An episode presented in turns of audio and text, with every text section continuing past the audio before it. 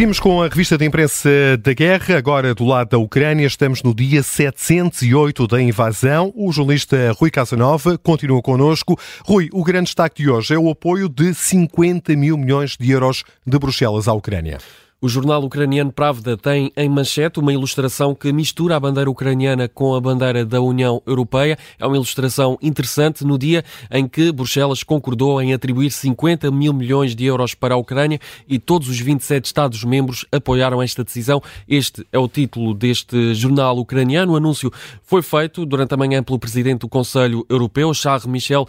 Uh, diz que este apoio garante um financiamento estável, a longo prazo e previsível para a Ucrânia. Diz também o líder do Conselho Europeu que Bruxelas assume assim a liderança e a responsabilidade no apoio à Ucrânia. Eh, também Ursula von der Leyen, presidente do Executivo Comunitário, saudou este acordo alcançado hoje no Conselho Europeu. Ursula von der Leyen fala num bom dia para a Europa.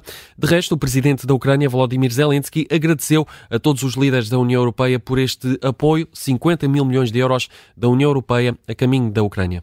A Ucrânia que afirma que abateu um navio de guerra russo no Mar Negro. Uma notícia também em destaque na imprensa ucraniana desta quinta-feira, 1 de fevereiro.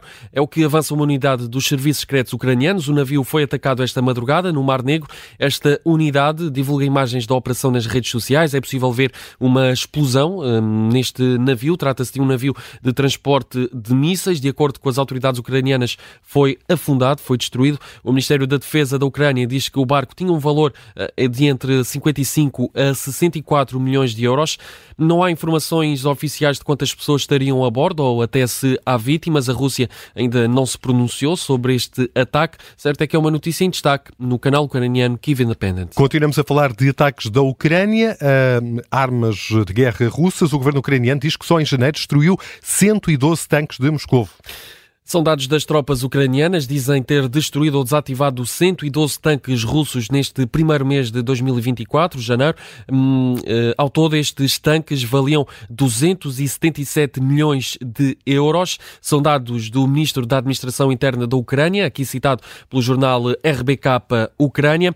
O exército ucraniano diz assim que não há alvos impenetráveis para as armas ucranianas. É reação a estas informações, a estes dados. O exército ucraniano ucraniana avança que, uh, ao todo, desde o início da invasão, a 24 de fevereiro de 2022, a Rússia perdeu ao todo 6.322 tanques nesta invasão contra a Ucrânia. O canal TSN está com uma entrevista ao líder dos serviços secretos da Ucrânia.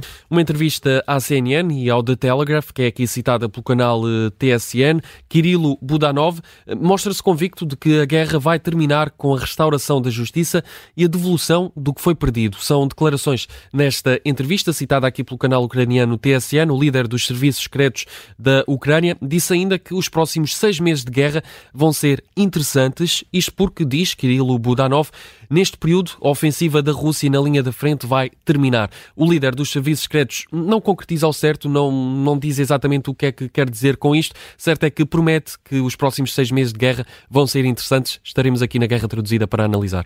E é assim que fechamos este episódio. Estamos de regresso amanhã, como sempre, aqui na Rádio Observador, como quase sempre, com o Rui Casanova.